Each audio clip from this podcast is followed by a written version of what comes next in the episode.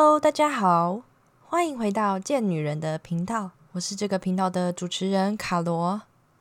今天是第十二集，这次我们要聊的话题可能会比较严肃一些，我们来聊聊跟食物有关的话题。你会不会想说什么？食物怎么会严肃呢？其实我从小有一个阴影，那就是以前我在正餐以外的时间。只要我有想吃东西的念头，我就会偷偷的去买，然后偷偷的吃。那为什么不正大光明的吃呢？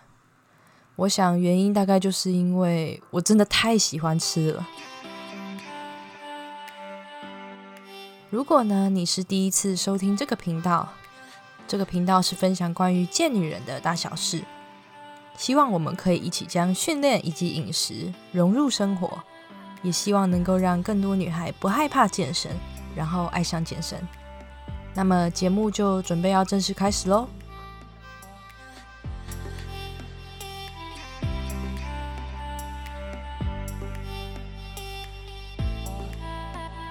刚刚在节目一开始的时候，我和你分享了内心很深层、很难和别人说出口的事情。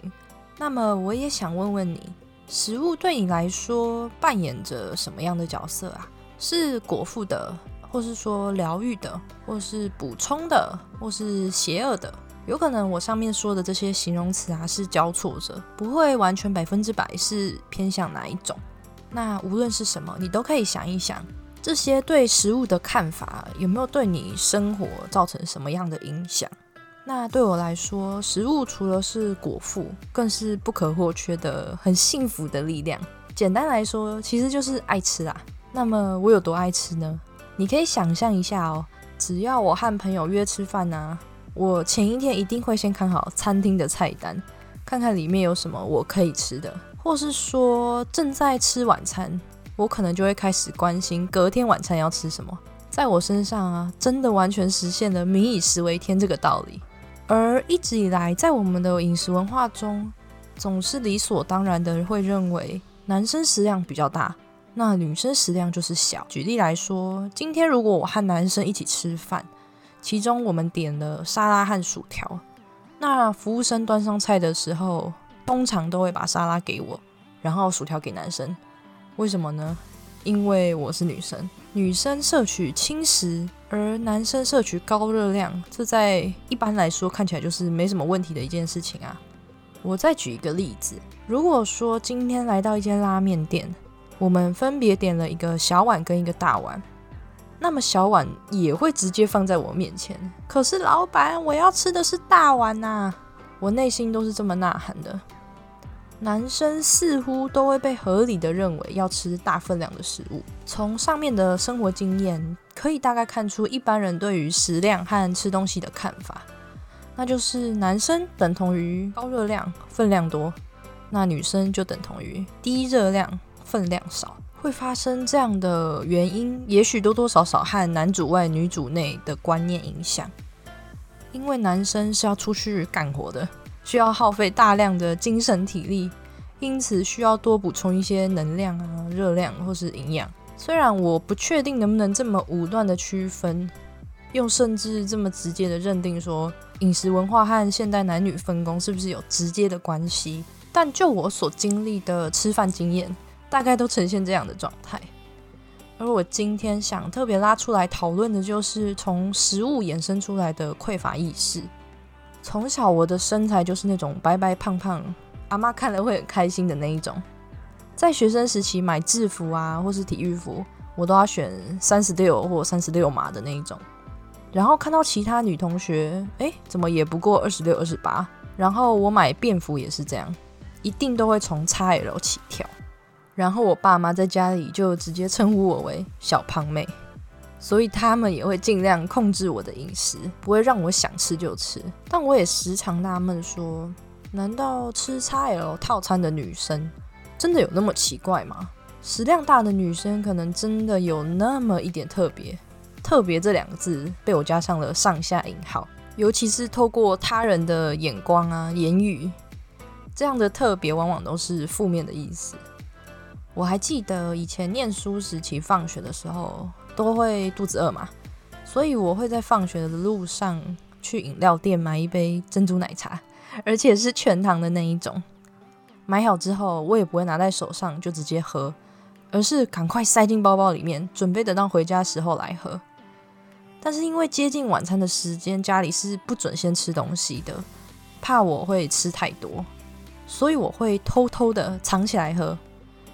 然后剩下的空杯子，我也不会丢到家里的垃圾桶，因为我怕吃东西这件事情被发现，因为不只会被骂，还会被说你这么胖了还要一直吃吗？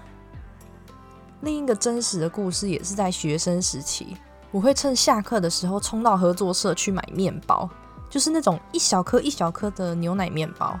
然后呢，我就会躲到厕所里面，把面包捏的小小的，一个一个全部把它塞进嘴巴里面，然后在上课之前吃完，才又回到教室。这样听起来是不是有点病态？因为我一直很害怕有人看见我吃东西，那样的眼神对我来说是一种谴责。啊，难怪你这样胖胖的啦！难怪你衣服都要买很大件啦！这种，也因此让我对饮食啊有很强烈的匮乏感。不是说父母都不让我吃饿肚子，是当我饮食的举动被目光注视的时候，我就会伪装成一般人认为的正常人该有的食量。但是假装久了，一旦没有了监视，我就会卸下外衣。然后躲到一处没有人看到的小角落，像脱缰野马般的不受控制的一直一直一直吃。我相信一个人如果一直生活在缺乏某一种物质的环境下，就会对他有所不安全感。那这种不安全感就是匮乏，也会让人做出一些反射行为。匮乏是一种感觉。是某一种物质欲望或是感受欠缺的心理状态，像是我过去在厕所偷吃面包啊，或是躲在房间喝珍珠奶茶，因为就是害怕会被笑成是小胖妹，或是说难怪你衣服都穿不下这类的言论，在我很小的心灵之中，早就认定爱吃东西这件事情本身就是个错误。正常的人只会吃三餐，正常的人都知道节制，知道饱。但是我可能不太正常，所以我看到食物都会想要把它吃下去。而且不得不说，这个社会对于身材纤细的人是比较友好的，吃东西和肥胖也非常容易让人家产生连结。所以爱吃的自我总是被压抑着。我也会很负面的去想，说自己是不是比较失败的那一个族群，所以才会这么爱吃东西，因为爱吃。我似乎愧对于我的身体，这样的愧疚感已经在我脑海十几年了。直到接触了重训，我对食物的认知又产生了很不一样的变化。原来我是可以吃这么多的，这是最让我开心的一件事情。不用再对热量那么斤斤计较，因为圆形食物带给我的饱足感，大大满足了我对食物的安全感。天天开心吃饱，不用饿肚子，是多么享受又值得感恩的日子。回想起过去是多么辛苦，一直很害怕自己吃太多。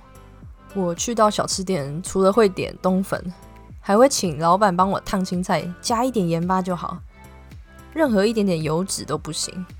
那时候吃的真的是很痛苦，因为一点都吃不饱。但当时心里又会非常笃信，说想要瘦就是要这样吃。一定要这样饿肚子才会瘦，因为就是我过去太爱吃了，所以才造就成现在的我。我必须为我自己的行为负起责任，一切都是我自作自受，而且不值得同情。这样真的简直是在虐待自己。当现在有人对我脱口说出一句“啊，你还要再吃啊”，无论这句话是出自于关心或是有意无意，由于我小时候的心理创伤，以至于我的愧疚感偶尔还是会跑出来。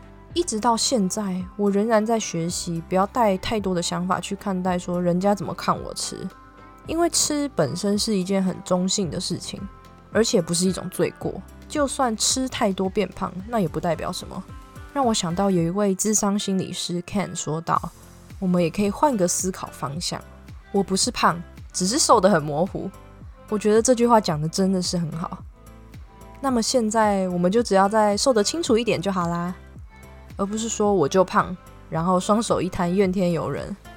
说到这边，不知道你能不能明白，过去我和食物真的建立了很不健康的关系。那时候真的是一段很黑暗而且很负面的减肥时期。我很庆幸，现在我已经在痊愈的路上。现在回想起来，真的很想拍拍当时我的肩膀。如果现在的你对于食物也是诚惶诚恐的，我也是这样走过来的，那么也请让我拍拍你的肩膀，或是说你想抱一个也可以，并且想告诉你，对于食物，我们真的可以更随心所欲一点。那以上就是我想和你分享的内容。